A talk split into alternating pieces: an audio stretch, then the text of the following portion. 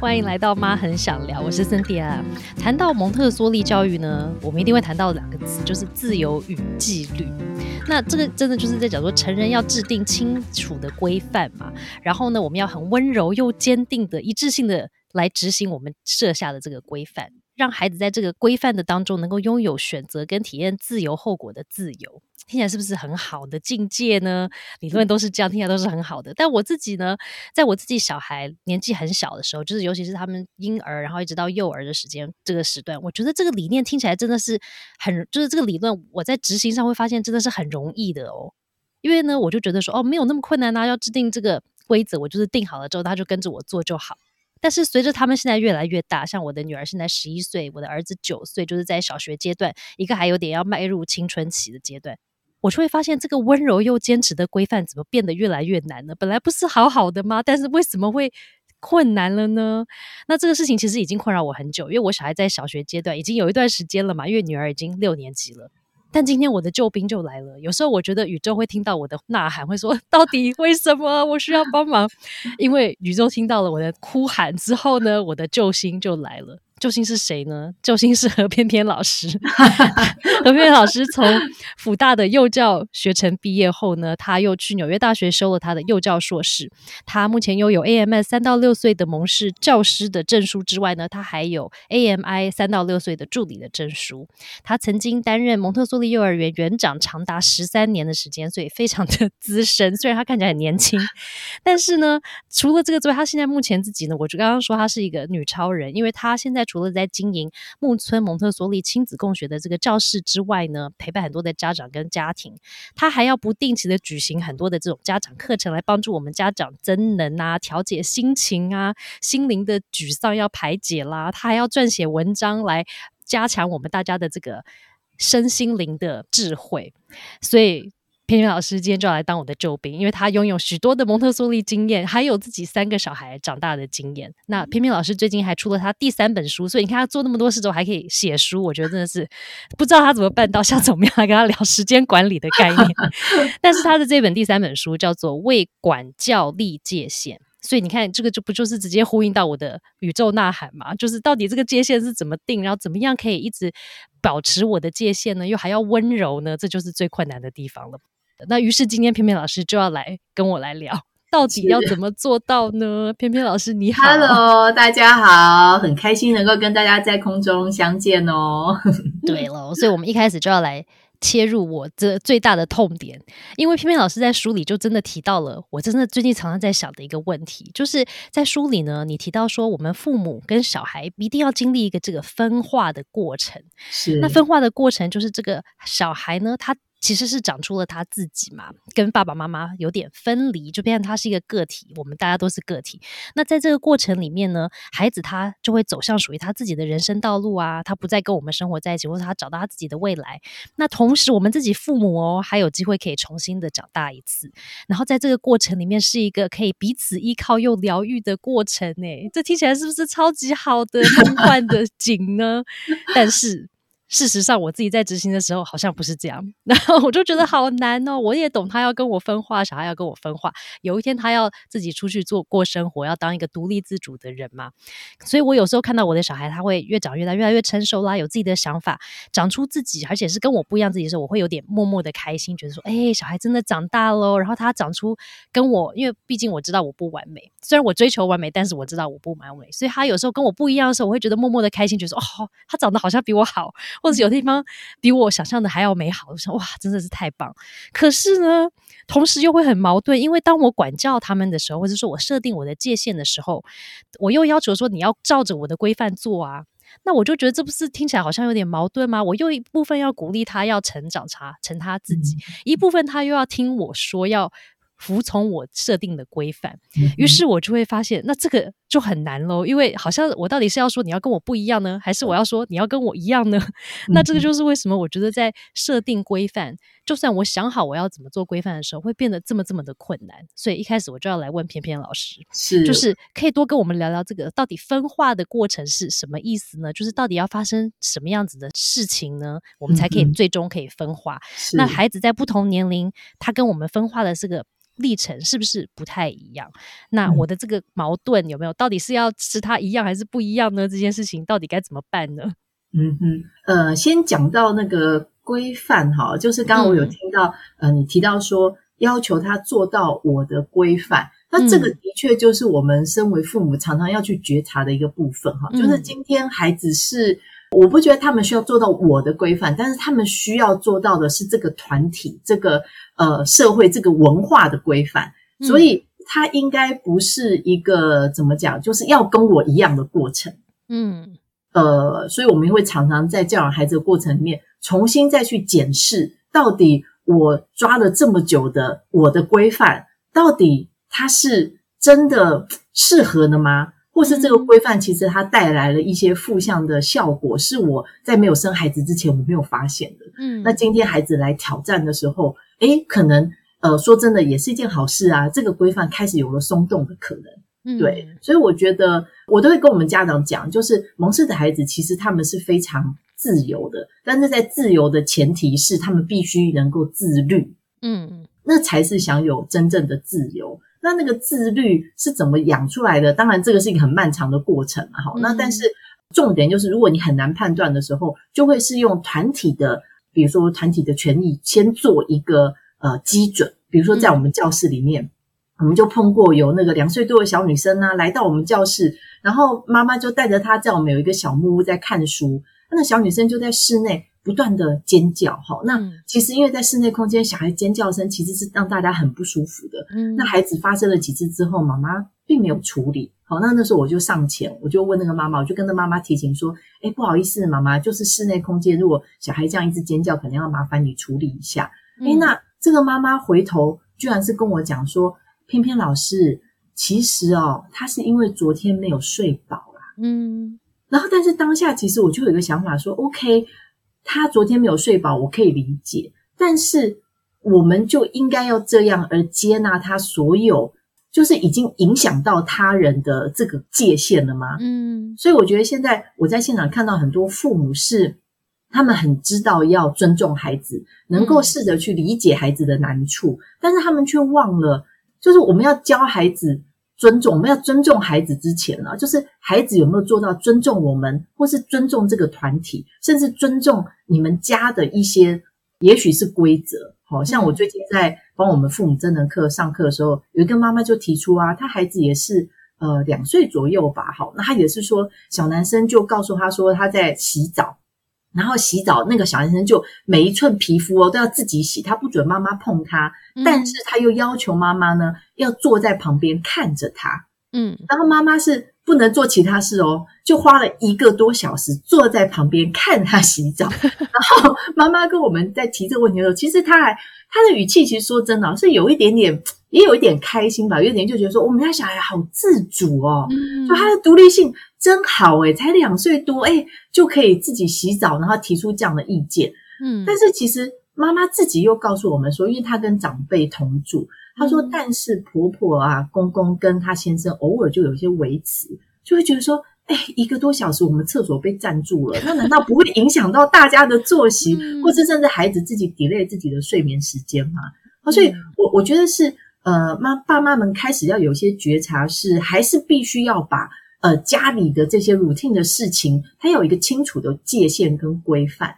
那在这个呃很清楚的音架下面，孩子就可以享有无限的自由。嗯，对，所以我觉得是这个音架的这个界限的建立，会是现在我觉得这几年我遇到现场父母他们很大的一个难题。对啊，因为我觉得就是像刚刚偏偏老师讲的，因为我觉得我们在。做父母之后，我们就会被教导很多，就是啊，现代流行，比方说我们要正向，有没有正向的 parenting 啊，然后我们要同理我们的小孩，我们要尊重他是一个生命的个体，有没有？就跟我小时候长大的这个时空背景不太一样。我觉得我小时候年代还是就是啊，爸爸妈妈说的就是这样子，所以也没有话二号二话小好说，你就是跟着做就对了。那你同不同意也不管你，反正就是做。但是现在的小孩就不是这样，我们要有让他培养他独立思考，他还要判断到底对他来说这是对还是不对，所以他们要想。很多东西，那我们还要支持陪伴他们走这个。但是，因为我们父母被这样子教导了之后呢，就变成我们就会遇到我的那个矛盾点，就是我到底是要制定多严厉的，或者说多有限制的一个这样子的规范的这个框架，要抓在哪里呢？嗯那有时候我自己还会发现一个，就是觉察了之后会觉得还是很很困惑，因为呢，觉察了发现说，哦，有些时候我制定的这些规则，它好像是为了大家好，好像是为了这个，比方说我是符合这个社会的要求啦、文化的要求啦，但是有时候是我自己本身一种。投射就是我觉得说，哦，你必须要做到这样子之后，于是我觉得我有尽妈妈的嗯责任哦。比方说，你可能吃饭的时候坐要有坐相，对不对？不能嘴巴打开吃东西。但是嗯我回头真的想想，觉得说，真的，如果他真的今天选择这样吃饭，又又怎么样呢？这是他的人生啊。那别人觉得嗯这样子不 OK，那也是他自己要处理的嘛，关我什么事？嗯我自己吃饭吃得好就好了嘛，对不对？嗯符合我的嗯要求就好。是，可是我会放不开这个点，就是我会觉得说，好，那我身为妈妈，我制定的规则是不是他在吃饭的时候，他必须要遵守某些的礼仪？因为我觉得这个是嗯我懂我觉得应该要做到的。呃，我觉得如果说是私底下在家里面，比如说只是你跟他的相处，我觉得我的判断基准就是他有没有让我不舒服。嗯就是今天如果他吃的就是狼吞虎咽，弄得到处都是，然后最后还要我来收拾，那这件事情当然就不 OK，嗯，因为它影响到我了。嗯对，那如果今天他那个吃饭的样子不 OK，我觉得啊，算了算了，还好啦，表示东西很好吃。那 那我就会觉得这件事情，我就不会特别去处理。然后或者是孩子他自己收拾他的桌面，好，他自己洗碗，那我就会觉得，呃，这件事情我就不会介入太多。嗯所以还是会回到呃，第一个还有一个很重要的观念啦，这也是我最近常常在跟家长们做分享的哦，就是呃有一本书啊、PET 父母效能训练，我不知道大家有没有听过哈？那这是一个非常应该已经二三十年畅销的父母教养书。那它其实里面就有提到有一个很重要的观念，叫做问题的归属。嗯哦，就是当亲子发生冲突，或者是你觉得很难，当下到底要收还是要放，要严还是要、要松的时候，通常会先去呃，先去了解说今天这个问题的归属是谁。比如说像我们现场带比较小的孩子，他们如果不好好吃饭，或者是一一直离开餐桌，好，那这个是谁的问题？如果说今天身为家长的我们，诶，已经准备好该有的营养均衡，时间到位提供食物给你，然后我也很注重氛围，我也没有在旁边划手机，我也很认真陪伴你这样，我该做的家长责任都做到，但是你还是一直跑掉。那这个时候就是你的问题，不是我的问题，嗯所以我就会提出我界限，因为我要收拾啊。那饭菜会冷掉，那当然还有食物泡在嘴巴太久，那牙齿也会出问题，所以我可能就有一个界限说，如果诶已经到了快一个小时了哈，可能再五分钟，如果你没有吃完，我就会把饭收走。好，嗯那把饭收走之后，它的自然后果是什么？就是这孩子会肚子饿，嗯所以他就要学习去承担肚子饿的这个后果。嗯好，那当然就是我常会跟很多家长说，为什么有些家长会告诉我说，诶，他去实施了这些，但是没有成效，嗯，因为配套措施没有做好。好，因为有时候你知道，妈妈收完饭之后呢，过了一两个小时，baby 开始哀啊，然后就爸爸开始补个奶呀、嗯阿公又给块饼干呐、然后 阿妈又来给个水果，所以嗯没有执行啊，所以孩子没有饿的感觉。那又或者第二个也是很重要的是，我在书里面有提到，就是我们不要习惯，就是有时候你知道忍不住会讲一些比较冷嘲热讽的话。哦，就是很多妈妈到后来，哎，两个小时过去，孩子开始喊饿，就会讲说：“你看吧，我有没有跟你说，刚刚你如果好好吃饭，是不是现在就不会肚子饿了？”嗯哦，你就是讲，然后开始教训，小以大义。好，那所以孩子就会失焦了。嗯哦，他没有进到自然后果的这个循环里，他反而开始心里想说：“妈妈好讨厌，哦，妈妈干嘛要这样讲我？哦，我就已经肚子很饿了，为什么妈妈还要这样？”所以他被牵起来很多情绪，所以他就看不到这个，体验不到这个自然后果。哦，因为自然后果变成妈妈的叨念，而不是我肚子好饿就失焦了。对他反而是心里在想说：“哎，我要怎么样回嘴？好，或者是呃，我要怎么样度过？好，我就嗯跟妈妈来来硬的，好，我就不喊饿，但是我也不吃饭了。好，就是你懂我意思吗？就是嗯孩子会想出很多方法在，呃，有一点像是防卫机制，他在对付妈妈的情绪。对，嗯那我们不希望变成这样，所以有时候自然后果之所以没有办法好好的执那个有看到结果，就是我们在执行的时候有一些配套没有做好。那嗯回到责任归属哈，就是如果说呃孩子不管几岁，就是发生任何的问题，我都觉得呃身为大人的我们有时候是要停下来，先想一下我们在担心什么，那这嗯到底是谁的问题？嗯，那你刚刚讲到这个 PET 的方法，跟这个责任归属，就让我想到我自己另外的一个议题，就是会要求很高，就是我的小孩会有很多很多的要求，因为反正说每个人不一样嘛。那我觉得我观察，像我先生，或者是说。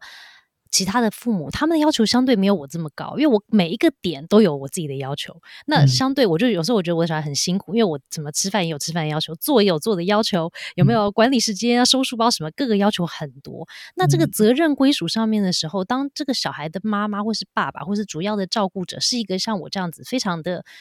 追求某一种完美，好了，有没有某种境界的时候，才觉得啊，这样子就是做到了，或者说做好了的这样子的父母。怎么样可以制定比较合理的？就我们也想要制定比较合理的一个规范啊。只是有时候我们在当下的时候，我以为这样是合理，可是自己当然回头看的时候，觉得说这真的到底是合理？他真的做得到吗？有没有？就是有时候定的那个规则是我现在四十岁我可以做的，但是他可能才六年级，他做得到吗？我会觉得，我其实像很多这些问题，我或许去看孩子，诶就是我得要看这个孩子的反应跟他的气质，嗯，那。有一些，也许，呃，像说真的，像你有两个孩子，我相信他们的反应就会不一样，所以我就会回去去看，说，OK，老大可能要这样子做，OK，那老二可能他开始顶嘴，他开始有他的想法、意见的时候，那我就会再去微调，可能我跟他之间的关系，我对他的期待就必须再做调整，对，所以我其实都会回去再看孩子他的一些行为反应。他的一些情绪反应，然后再重新去觉察一下自己是不是还有一些可能性。那但是当然，我我其实在现场常跟我们爸妈讲，就是呃，可以的话，就是练习当一个放手放心，然后呃，可以尽量保持安静的父母，那个是最难的啊。就是你知道，所有的大人都很爱讲啊，就是。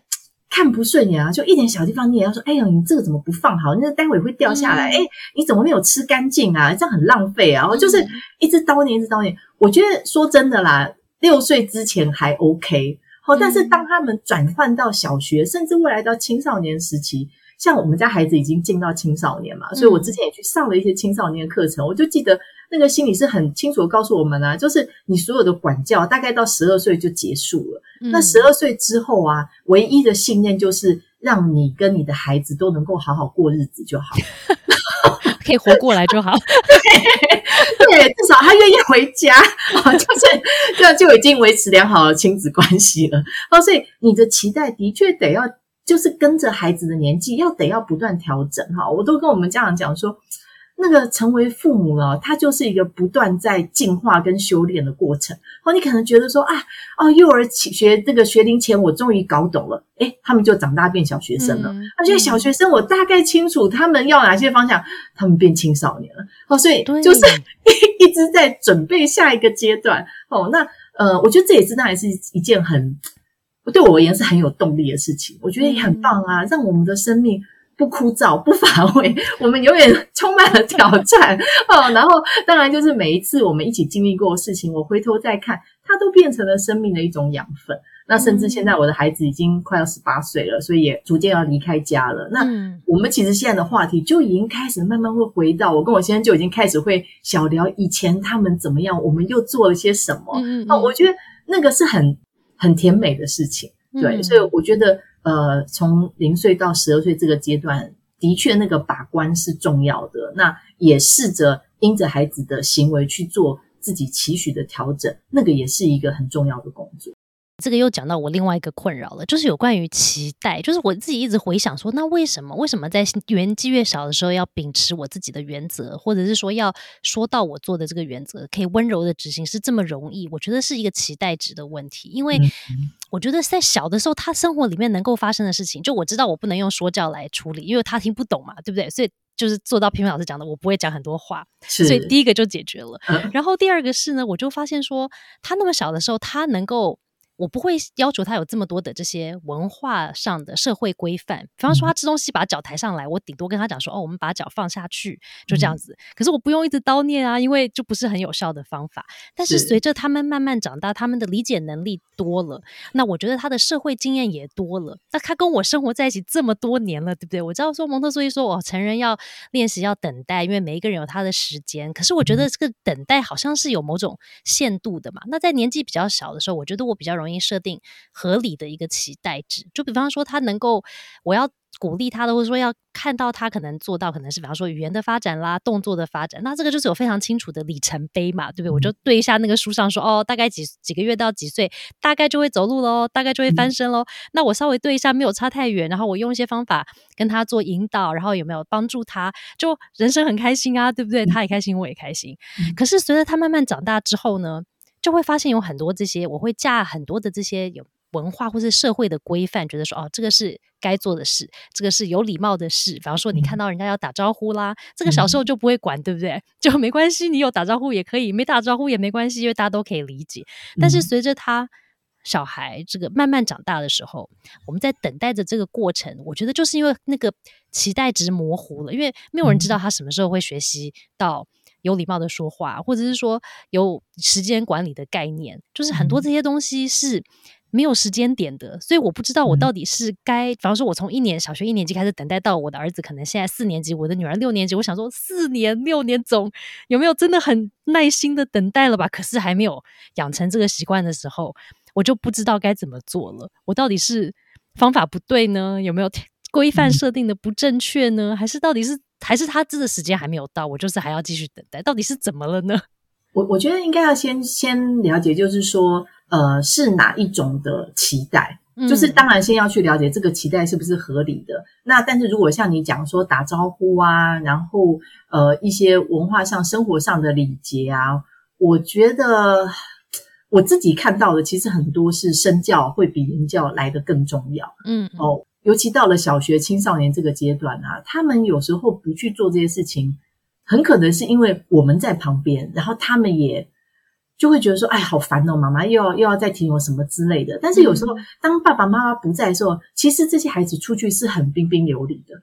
真就是就是我们在家里看到的不是外面的他哦，对，就是在妈妈爸爸身边，跟你，我觉得那个是一种相信吧，就是其实你要相信你曾经嗯。做的这些事情，你的身教、你的言教这些，我觉得孩子一定都记在他的心里。嗯，那但是会不会表现出来，又是另外一回事。嗯，所以的确在呃，或者是因为他们已经小学了，其实是已经非常能够沟通的阶段。嗯，所以我觉得有时候反而不是在呃旁边担心，或者是说嗯，好像对他们有一点失望。我觉得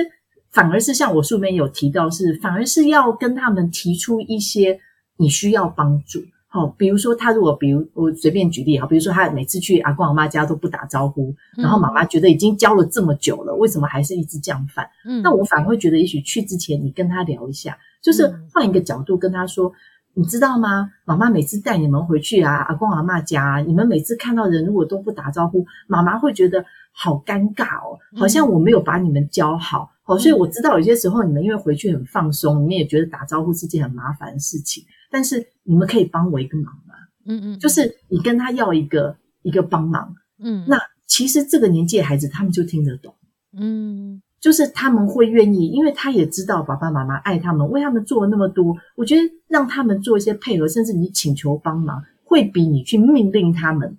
有时候来的更有效果。嗯，所以我觉得是要再去调整一些互相尊重、沟通跟理解的方式。那把他们内心的那些想法带出来，那也把你自己的感受给他们，嗯，那他们就会很自然的就会符合你的期待，对，哦，真的好难哦。但是我觉得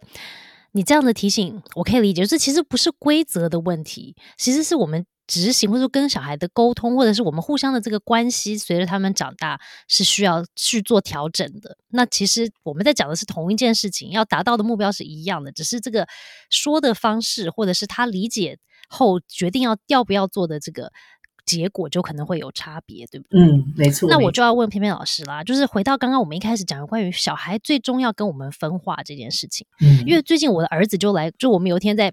有一点小争执，然后我的儿子呢，他就问了我一个问题，我会觉得说，这真的是超级好的问题，儿子，谢谢你提出来。但是我当时很气嘛，然后我就觉得更气，因为呢，他就就这样说，他就说，就我们那天有一个意见的不一样，是我说了我的意见，他说他的意见，然后呢，到最后呢，他就说我真的觉得很奇怪啊，为什么总是都是你跟爸爸说的那个才是对呢？那为什么我说的不是对呢？然后他问了之后，我还真的傻眼，我想说，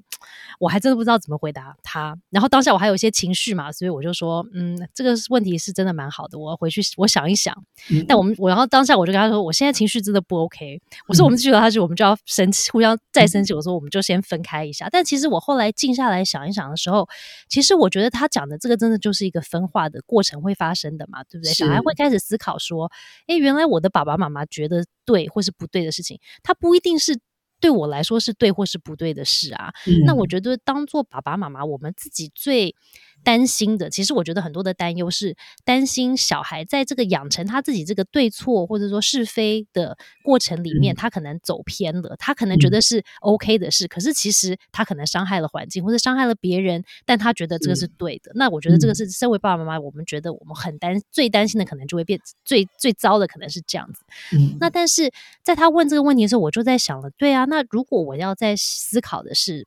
我要鼓励小孩去思考，对他来说什么是对或是错的时候，但是我同时又要去坚持，或者说在呃维持家里的一个规范的时候，有时候就会有点难，因为我不知道我是应该说，哎，我觉得你今天来跟我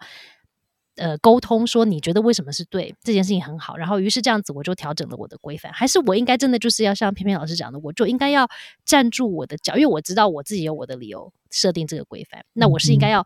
就说好，那我觉得这是对，我就要撑住吗？那这个怎么办呢？我要鼓励他去思考这件事，但同时我又要踩好我的底线。那这个东西怎么遇到的时候该怎么处理呢？我其实都会觉得是要就事论事，哎，嗯，就是我们还是要回到这个事件它的前因后果，然后呃，当然你可以去。分享你的担心，那孩子也可以提出他的想法。那因为我们是生活在一起，我们一定会对彼此有很大的影响，所以我们在彼此的中间找到一个平衡点。嗯，我觉得那个是随着孩子长大之后，甚至当然我们的那个规范跟界限，随着孩子长大其实是要慢慢放大的。那甚至允许他做一些你觉得可能会失败，嗯，或者是。呃，就是你不是这么认同的事情，但是只要在合理的范围之内，我其实都觉得可以让孩子去试试看。哦，就像我拿我女儿做例子哈，我女儿现在九年级嘛，嗯，她前一阵子哦，就忽然跟我讲说，她很想去烫头发，嗯，然后你知道，妈妈当然就觉得，哈，才九年级，那发质不是坏掉了吗？对，就是就呃，就上学为什么要烫头发？每天不就穿着制服这样？然后她。当然，他就跟我讲说，我有看到我们高高年级的呃，不不，高中生的学姐啊，还是有人偷偷烫。后来，因为我会有意见，是因为他们校规里面其实，因为他念的是私校，嗯，所以他的确有一条是规定说不能烫染头发。那当然，我女儿就会讲说，我有看到有呃高中的学姐啊，他们有烫，他们就跟教官说是自然卷，这样就好了。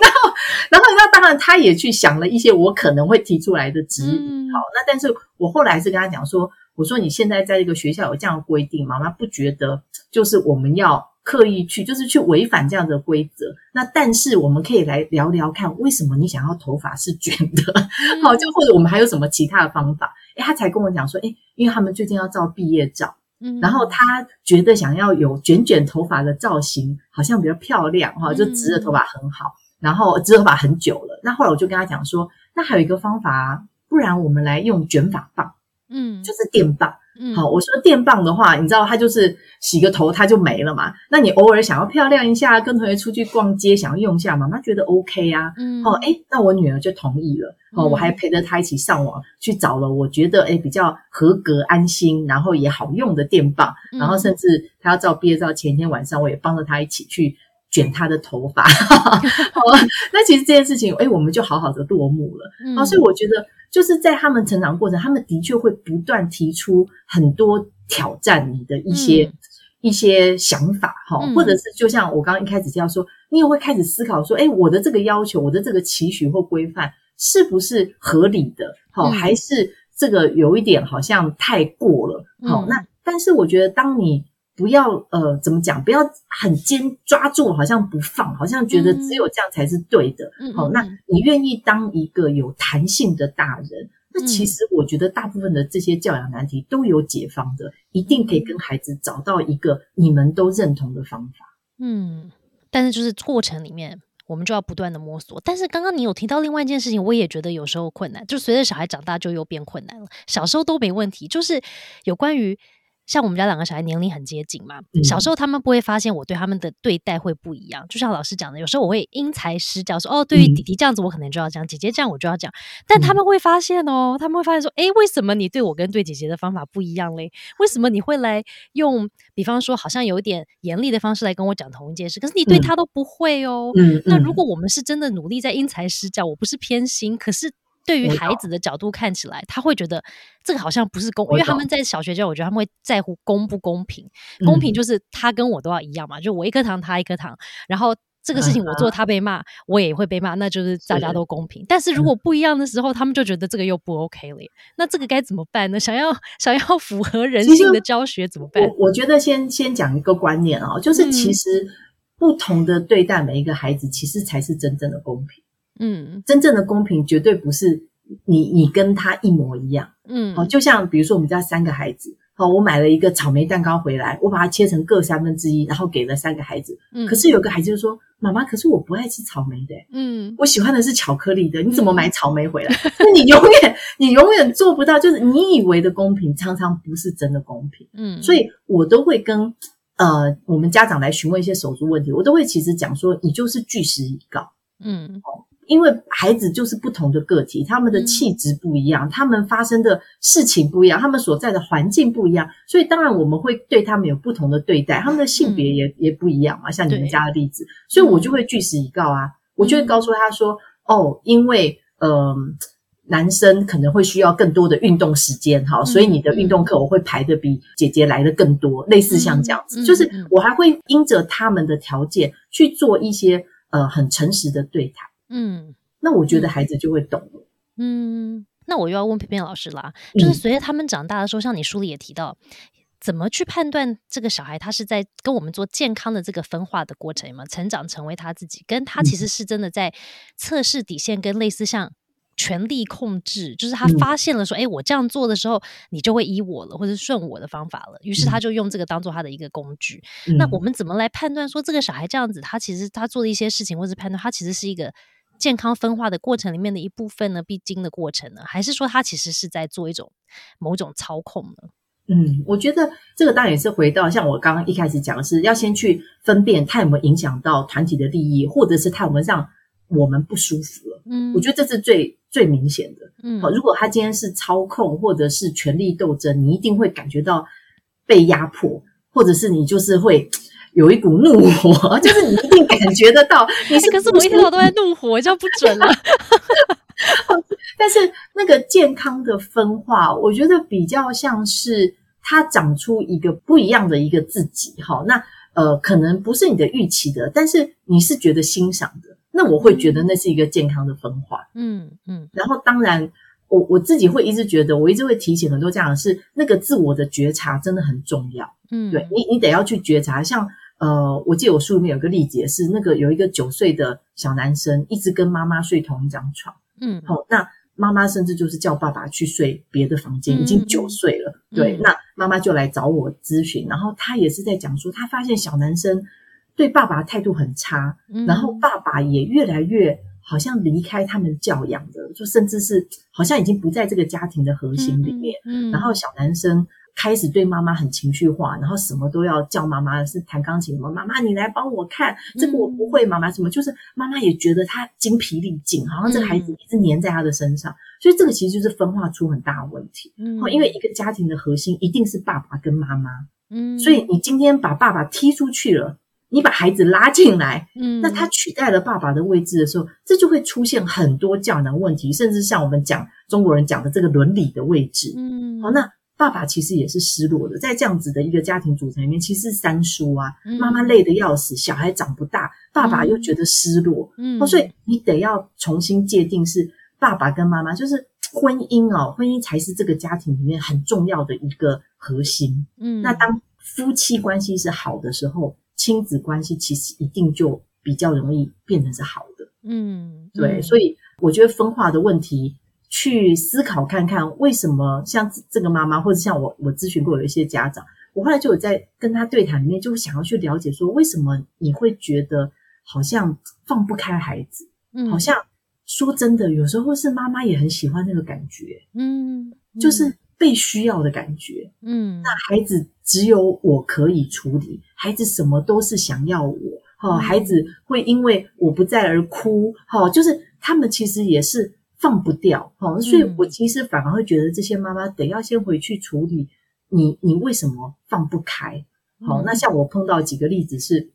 他可能真的是从 baby 出生以后，先生就像假性单亲，就是嗯爸爸长期不在身边，嗯哦，然后偶尔回来，然后常常在出差，哦，等等的。所以这妈妈其实已经把孩子当做是自己的一个依靠，好像是她嗯生活的全部。嗯所以对他而言，好像孩子的存在比先生还重要，嗯所以他放不开。好，那那个放不开，其实就会让孩子长不大。那那个粘着度高到是没有办法分化的。嗯好，所以这个时候我看到他们的一些情绪，甚至我发现这些孩子就会对妈妈很说真的就很颐指气使。嗯好、像在我们教室，他可能就会直接讲说：“妈妈，你给我过来。嗯好，然后妈妈就跟个小媳妇一样，就咚咚咚说：“我没有，我刚刚只是去上个厕所。”嗯就还要赶快解释。好，所以我我们在亲子教室其实很大的一个功能是，我们一直在观察妈妈跟孩子之间的关系。嗯就是有些时候妈妈可能呃，也许是在 Messenger 上面丢问题问我们，我都会跟妈妈说：“哎，请你带着孩子直接来我的教室。”嗯因为有些时候大人的角度看出去的问题，跟我真的看到你们两个的互动其实是不一样的耶。嗯就是那个自我觉察真的是不简单的事情。嗯但是如果今天有一个第三者，诶，从比较客观的角度看到了些什么，给你一些 feedback，嗯哎，也许你就比较能够有一些觉察跟改变。嗯对，那当我们发现了这件事情，假设我嗯们要么自我觉察真的很厉害，发现说好，我跟我的小孩关系可能太你过度粘着了，不够分化了，或者是我过度的依赖我的小孩，或是真的过度被我的小孩操控了。那嗯或者也可以是像平平老师讲的，我可能透过一个一个第三者来帮我看到了这样的状态。但是当我嗯们知道了之后呢，怎么样？因为我们已经可能会形成这样子的一个关系，它必定是一个。一段时间，就是长时间的一个互动的结果嘛，那它就嗯。是一种，也某种层面是一种习惯，就是直觉反应，就是哦，这个事情发生了，我就要这样子处理，它就会变嗯。得很、很像机器人这样就发生了。是，但是呢，当我们观察到这件事情之后，或者我们知道了之后，那我们又要怎么样帮助我们自己可以去，可以让这个粘着的关系可以分开一点，或者说这可能要逐渐的发生，不可能说哦断了就是马上就切断。是可是当然就是怎么样可以开始这个过程来慢慢做这个分化呢？我我其实所以我的书里面的第一篇就在讲是爱自己，嗯 所以我我觉得很多妈妈就是天性啊，就是母爱，就是生了孩子之后，你知道连出去买衣服都先买孩子的，嗯就自己都没有买，然后看到什么适合的教具玩具就先帮孩子买，然后自己的嗯东西都摆到最后，看那个出清的才去看一看。就是我觉得要重新回来，就是好好爱自己。那要知道，嗯，这个分化的过程必须要先从把自己养好 开始。嗯呃，就是当你自己是是 strong 的，就是你有这些爱自己的能量，你才能够真的看到孩子跟你是完全不一样的个体。嗯那嗯呃，我我接触没有提到，我自己很喜欢一个那个影集啊，就是那个你的孩子不是你的孩子。嗯我觉得，如果你有这个分化的问题，或者是你也许你成长的历程里面是比较偏传统的哈，就是万般皆下品，唯有读书高哈，就是这一类型的家庭，你自己想要做些什么改变，我都觉得你应该去看看那个呃那个影集。它其实原本是一本书啦，一个吴家乐小姐写的哈，就是嗯你的孩子不是你的孩子。嗯，它里面其实就是这个作者，他他是一个台大的学生哈，那他就担任很多家庭的家教老师。嗯嗯嗯他进到这个家庭之后，开始发现这些家长跟孩子之间的拉扯，哈，甚至一些不健康的一些观念，怎么样嗯不断传递、复制，然后在孩子的身上出现了很多的后遗症，哈，嗯。甚至里面有一些是悲剧哈，有些孩子甚至就这样就就自己结束自己的生命。哦，然后妈妈可能还在呐喊说：“我是为你好啊，对你不好，你没有好的学历，你未来就不会有成就。哦，你不知道我是牺牲了多少人而成就你的吗？哈，你要你要听我的，你要听我的。哦，就是。”这种就会听到这个粘粘着度之高的妈妈已经把自己全部跟孩子是融在一起的，嗯，那其实就是一件很可怕的事情。那甚至剧里面有个女孩，她就呐喊说：“那你当初要生我的时候，你有问过我吗？我们有想被生在这个世上吗？”嗯，哦，就是孩子已经被逼到一个极限了。哦，那我觉得光是看那那那几集哦，你其实就有很多的震撼。嗯，再重新去看，就是。孩子其实真的就像那个诗里面写的，就是我们是弓，他是箭，他就是要射向远方的。哦，那我们这这把弓要稳，然后要充满了能量，要爱自己，那你才能有足够的力气把它射向远方。嗯，哦，但我觉得偏偏老师讲的这个真的有让我想到很多我自己成为妈妈之后才开始思考的一些问题。因为没有成为妈妈之后呢，我觉得钱就真的不需要看到这些事，但是因为变了妈妈之后，我就会思考说。为什么好像就我觉得有某一些层面，我好像把我小时候丧失的一些，比方说我希望我得到的一些认可，或者是啊我的小孩，因为我觉得跟小孩的关系是一种很特别的关系，就是世界上应该没有一个人会很难遇到另外一个人可以这样子。很多的爱的就这样子看着你，然后他就觉得你就是他的全世界。有没有在婴儿的时候就说妈妈就是我的一切？那当然，随着他长大，这个会变。可是曾经我们经历这一段之后，就觉得说哇，这个关系好美好哦！就是我找到了那个有没有无那种没有没有条件的爱，然后呢，这种关系这么自然，对不对？我不会害怕我的小孩伤害我，我也不会去伤害我的小孩，多棒的关系啊！可是这个其实好像是某。在我自己的人生里面，可能我是很想要达到，可能不管是在亲密关系上，或是亲子关系上，跟我自己的父母，或者是甚至我跟我自己的关系里面，我很想要达到，但是没有达到的点，我就希从我的小孩子互动里发现说啊，这好好，所以我就要抓紧这个关系嘛。可是当这个关系，这么紧密的，就就于是关系就紧密，但是紧密到一个程度的时候，我要跟他分离的时候，当然就分不开，因为怎么可能会想要跟这个这样子的爱、这样子的关注、这样子的我很重要的这个有没有我很好有没有我值得被爱的分开呢？所以就会造成很多的这些过度粘着的问题。所以我觉得平平老师的提醒很好，就是当我们回头看一看，说那到底我自己的这些基本的渴望跟需求。有没有在我其他的生活、其他的地方去满足呢？我有没有给我自己这样子的爱跟关注呢？如果都没有的时候，当然我就会 只只看得到我的小孩，对不对？对，所以的确就是得要去回溯，呃，是不是有一些曾经的一些遗憾，或者是你觉得一些不公平，或者一些关系里面的缺陷，你现在不小心拿孩子来做弥补了？嗯嗯，那。所以我才说，我们得要用更健康的方式去爱自己，嗯，去找到真正的方式来处理这一份缺陷或者是遗憾，嗯，对，那从来就不应该是从孩子的身上得到。但我觉得你这个就解决了我刚刚前面的一大堆问题了，因为呢，很多时候我们制定的规则或是规范，或者是我觉得应该做的事或是对的事，其实就是依照我自己的这个刚刚想到的这个，就是我怎么去找到我的这个归属感、我的爱，然后这个整个的感觉。因为这个我要达到这些很多的东西之后，我就要制定这些规则给我的小孩。可是呢，其实当我如果回头去多做一些可能跟我自己相处的这个。觉察自己多一点，或者说理解自己的到底缺缺乏的需求到底是从哪里来的时候，当我可以看到这些时候，或许我在制定规范的时候，它就。本身就会变成一个比较合理的规范，而不会是一个可能过度要求完美，或者是过度需要得到可能外在人的认可的一个规范，它就比较合理化的规范。那于是这样子就比较容易可以合理化的去执行，是不是？是，没错。所以其实就是常常去思考你的焦虑，甚至是你的脆弱是是哪里来的。嗯，我觉得找到那个源头，才能解决眼前的这些问题。对啊，所以到最后其实是妈妈回家自己自修，对不对？小孩 就是每次我就每次我想想回头我想想，就是夜深人静，我想说小孩其实好像也没太多的问题呀，大部分问题都是来自于成人自己本身。所以，所以我其实像我为什么成立亲子教室也是这样，因为像我在当幼儿园长的过程里面，就发现说，其实孩子也不过才，你知道，幼儿园孩子才两岁、三岁、四岁、五岁，他们其实是会有多难带。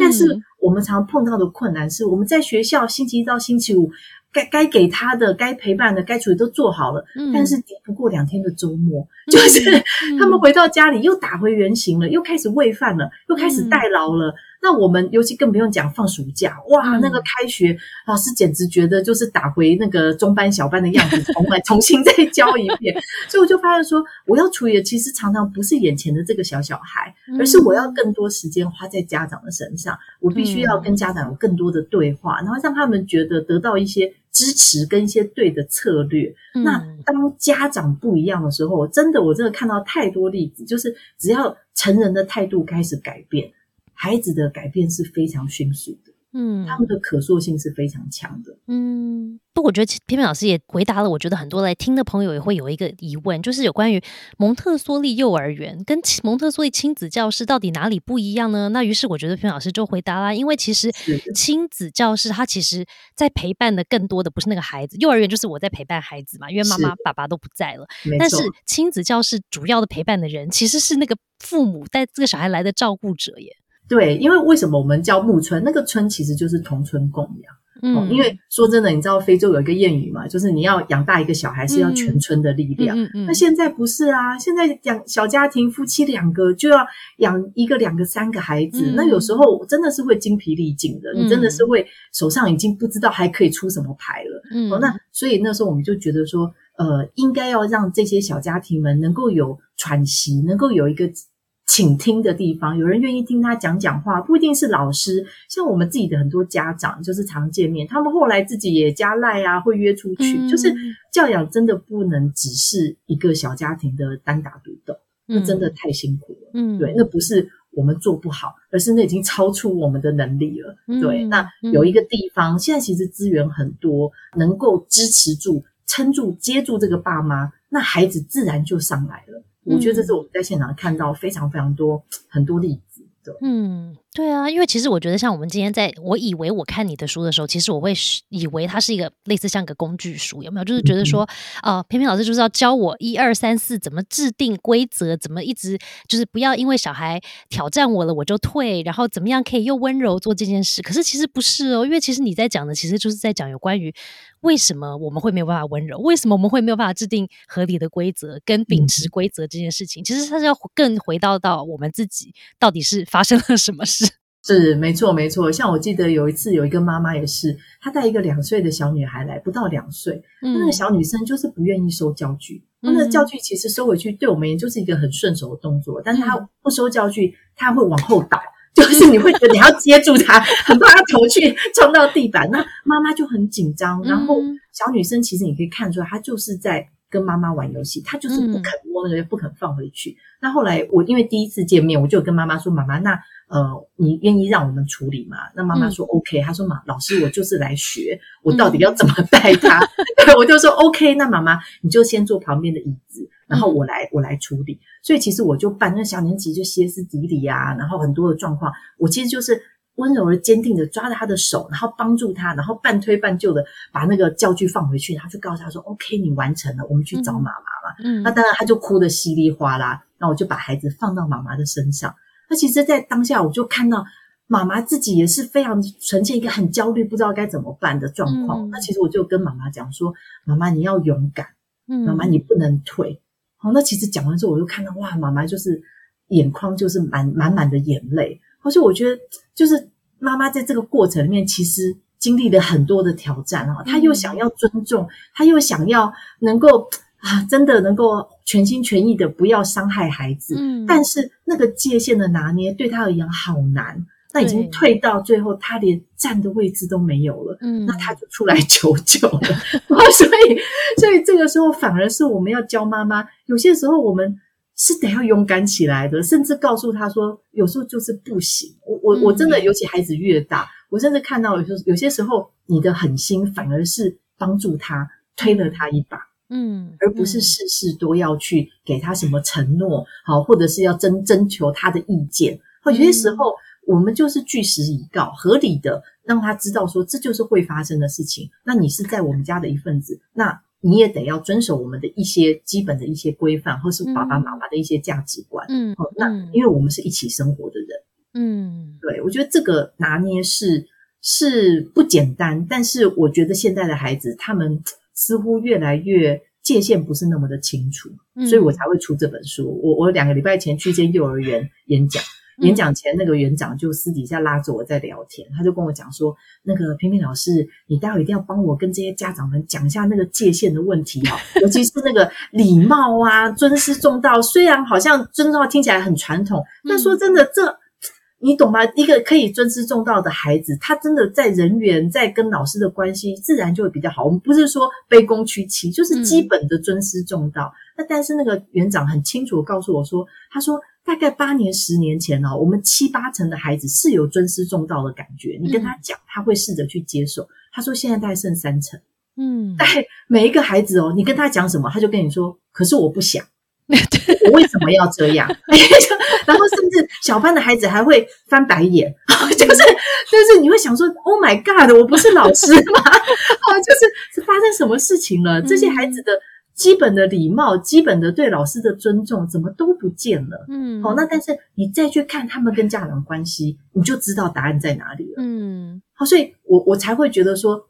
能够带着家长去了解那个界限，嗯，要怎么画才是合理的，然后怎么样用爱去管教他们，我觉得那个是很重要的一个功课。嗯，哦，不过我觉得你刚刚又提醒了我。一个有关于为什么界限对我来说有时候不好维持的点，就是为什么当我的小孩挑战我的时候，我会觉得，那我是不是应该要退呢？还是我要秉持呢？就为什么会有这个矛盾点？其实是来自于我自己本身会有不想要面对 conflict 这样子的一种状态。对，我不喜欢冲突，所以我就是为了避，因为他来他来挑战我的时候，就要开始有冲突喽。是那这样子的冲突，我如果不喜欢的时候，我就会退了。因为像我一般其他的关系，我就说啊，为了避免冲突，那我就退嘛。反正这个没有没有太大的，对我来说好了，还 OK，我也还可以承担，那就好，那就算了，就大家开心就好。可是呢，这个其实也就回归到我的自己本身，为什么会有这样子的不喜欢冲突，或者说我自己里面的心理的一些感觉，我还不敢，或者说不想要分享出来，因为觉得很脆弱咯，可能会被伤害等等的。这个东西其实就追回源头，其实是追回到一些为什么我自己本身没有办法面对冲突这样子的。状况，于是我因为我的小孩要来跟我冲突的时候，我就不知道该怎么，就慌张啦，对不对？我觉得冲突这件事情，其实当然也不是一直要故意制造冲突啦，就是有些时候我们真的累啊、忙啊，偶尔放松一下，哎，就算了。我觉得我自己倒是没有这么严格规定说，哎，每一件事情都要要求的好好的，然后都要照家里面的规则去做。那但是我觉得你刚刚有提到一个很重要的一件事情，是你不能怕冲突。哦，就是在管教里面呢，你应该要很清楚的了解，只要一进入管教啊，这个关系就会出现一些决裂，好，甚至有了一些冲突。但是重点是你能不能够稳稳接住孩子的情绪。嗯，那就像我们有一些孩子哦，你知道他知道妈妈很怕他在公共场合哭，嗯，所以他就会用这一招。好，今天在公共场合啊，我想要的东西妈妈不给我，我就用哭的。好，那妈妈就啊，好啦，好啦，好啦，给你，给你，哎，这样子就没事了。好，所以孩子其实他就会知道这招有用，但这个就会造成一些不好的管教的效应。好，所以呃，我会觉得，嗯，像为什么我都会跟很多孩子，因为孩子来到像比如说分离焦虑，哈，像我们以前在学校处理，孩子一定会有一些情绪，当然我们会跟他做连接，但是有些时候我们知道那个哭闹是必须的。嗯，他就是要把它哭完，嗯，好，所以甚至我们会拉个椅子跟他说：“我真的很现在很想妈妈，嗯，哦，那不然你坐在这边哭一哭，就是发泄一下。对你哭完之后，想要跟我们一起的时候，我们就在这里，嗯，哦，而不是说好像怕他。”好像哭到会哭坏啦，或者说好像哭了在那边没有人管，然后很可怜哦，然后就一直要陪伴，一直要秀秀，想办法安抚哈。那那个其实我觉得又太过了，嗯，好，所以有些时候是要给他们一些哭闹的空间，然后接住他们的情绪，那他们那才是情绪管管理很重要的一个学习啊。嗯，他们要学会慢慢怎么样去消化自己的情绪，怎么样转移注意力，怎么样走出情绪。嗯，那这个不是我们在旁边告诉他说：“好啦，不要再哭啦。”就是不是用我们可以去帮他处理的，嗯，那那是一步一步养出来的。嗯哦，所以那个冲突，就像你刚刚讲的，我觉得爸妈们都要有一个呃，有一个不怕的感觉，就是我不用，我不怕他跟我有冲突。今天呃，我是合理的管教，那我的要求是是 OK 的，是嗯是合理的时候，那孩子的确就要试着接受。比如说像以前我有我们家孩子也会问啊，为什么吃饭之前不能先吃点点心？嗯那我就会说，我们正在煮了啊。那我我也会跟他讲说，因为你吃了点心之后，就会影响到你吃饭。那他就会讲说，可是我同学啊，诶他他都可以先吃点心。我说、嗯 OK，那是他家，每个家庭有每个家庭的做法，嗯，但是在我们家，我们就是会遵守这样子的原则。嗯好，我觉得有些原则，我自己后来会觉得，嗯，不用有太多的说明解释，哦、只要他不是伤害孩子的，他是就是能够让你这个家庭或是团体能够顺利运作的合理的要求，我都觉得不用事事要征求孩子同意，哈，因为我们在现场其实反而遇到很多是。呃，那种两三岁的爸妈或三四岁的啊、他们很习惯，就是每一件事情都要不断说明给孩子听，哈、嗯连孩子动手打人了，好、然后都还要再讲一遍说，我们不能动手打人啊，这样别人会痛啊，妈妈有没有教过你？哦，我们要讲的。我想说，他都已经四岁了，他会不知道吗？所以这样这种情况之下，就不是再去跟他说明解释，然后得到想要得到他的认同，因为他都嗯懂了。所以当下其实是你要抓住他的手，直接告诉他说：“请你不要动手打人，嗯你这样打我，我很痛。嗯，如果你不打，我就会放手；嗯如果你还要动手打我，对不起，我就得抓着你的手。”嗯好，所以那个动作哈，六岁之前那个动作的执行，远比你讲那个道理来得更重要。嗯那这个也是在现场我们发现很多，因为现在孩子的口语能力非常好，然后表达能力非常好，太多妈妈来告诉我说：“老师，我孩子都拿我讲的话再来堵我，对那这样怎么处理？” 真的对，那像碰到这种例子，我都会先请妈妈去思考，是不是我们讲太多了，嗯所以他学起来，所以他学起来就是不断的跟你争辩，然后不断的说明，不断的解释，然后你就没招了。嗯，因为我们也是用这样方法试图让对小孩也没招嘛，对不对？对，那有些时候我反而觉得说，你就是停下来，然后嗯安静，然后等，然后呃，有时候你知道那个安静的力量反而更大，嗯尤其对于大一点的孩子。真的，所以到六岁以后的孩子呢，应该要用，就是六岁之后之后就有点，有时候就有点难，应该比较不会发生像刚刚平老师讲，就是你他可能动手，然后你要抓住他的手来嗯固定他这件事情，对对对，限制肢体这件事情。那大一点的小孩呢，当他做的一个事情是我们觉得不合宜的或者不适当的时候，比较好的妥善的处理方式又是什么呢？我会觉得真的就是看他能不能够自己经历，因为嗯当然你要去判断他呃会不会有一些受伤啊，或者是有一些比较不好的呃你难以难以复原的结果，那就不行啦。哈、嗯就是在合理的范围里面，我都会觉得有时候你得要给他犯错的机会，甚至就睁只眼闭只眼，然后等他等他自己经历完之后。我们再回来做一些讨论，或者他寻求帮忙的时候，也许我们再给一些策略，那会比我们在还没发生之前耳提面命啊、警告他啊，然后呃禁止他啊来的更有效。嗯，可是他如果没遇到怎么？就好像说好了，我我们家也有最近常常出现这样状况，就是我的儿子他容易会迟到，那我就会觉得说，就是老师刚刚讲的啊，就是今天如果他做一件事情，他也没有危险性，他也不会影响到别人，那我就觉得 OK。可是今天他如果迟到，他比方说他去足球练习，他迟到，我觉得他会影响到他的队的士气啊，或者说他的队队友怎么又去看待他这个球球队的球员，或者是是怎么对于这个。尊师就是说，我的教练都准时十十几分钟就已经在那了，我的球员还慢慢的有没有玩个十分钟才来？可是呢，在这个体验的过程里面呢，我的小孩没有觉得他晚十分钟很严重，因为他会说，我有另外一个同学啊，他都晚半个小时才来，这个才严重，我这个十分钟还好。所以我就在想说，那我试着让他透过这些自己的体验去学习，但是他没有学到我以就他没有经历到我以为会发生的后果，比方说他的队友没有说，哎，你怎么一直迟到啦？然后他会觉得说，哦，这样不太好。或是他的教练也没有让他觉得说你迟到很糟糕，或者他可能只是提醒说哦，下次要记得早点来。他没有这么切身的体验到，我以为会觉得发生很严重的后果，结果都没有。那于是他就觉得、啊、还好嘛，迟到十分钟、五分钟合理，但是不要三十分钟就好。那这个状况的时候，妈妈该怎么办？因为我真的觉得它会影响到别人呐、嗯，我懂。我觉得这个就是要先厘清，就是两件两个工作啦。第一个就是呃，像我刚刚提到的，妈妈，你可以试着告诉他你的感受，嗯嗯，对，因为的确就是，也许就像他说的，没有现场没有这么大的影响，但是重点是，妈妈其实是因为这件事情感到焦虑了，哦，我受到影响了，是你受到影响。然后第二个，当然说真的，如果你用问题归属来看，说真的，这是他的问题。嗯。所以有一点是你把他揽过来了，嗯，因为今天上课的人是他，对啊，同学如果有什么意见的，也是对他，嗯。教练觉得怎么样，他都已经这么大了，嗯。所以其实是他自己呃真正的去感受，然后或者是说说真的，也许真的没有很大的影响。嗯那也许这是某部分他的人格特质，他可能是比较 easy going 的啊。嗯那大家也觉得啊，也还好了，他后来很努力也跟上了。嗯嗯嗯，那我就会觉得，我就会呃给他一点他的空间。那嗯但是当然，如果这件事情影响到妈妈的情绪，嗯那你当然可以跟他表达，嗯，你当然可以告诉他说，我知道你讲的我认同，对，因为我不是你，我也没有在你们球队踢球，嗯。对，今天大家不是对我，对。对，那那但是因为我是你的妈妈，所以我不由自主的就会有这个责任感，然后还有我自己本身很讨厌迟到这件事情。嗯。所以说真的，就是因为我现在要负责接送你，如果未来你自己去，我也就不管了。嗯。但是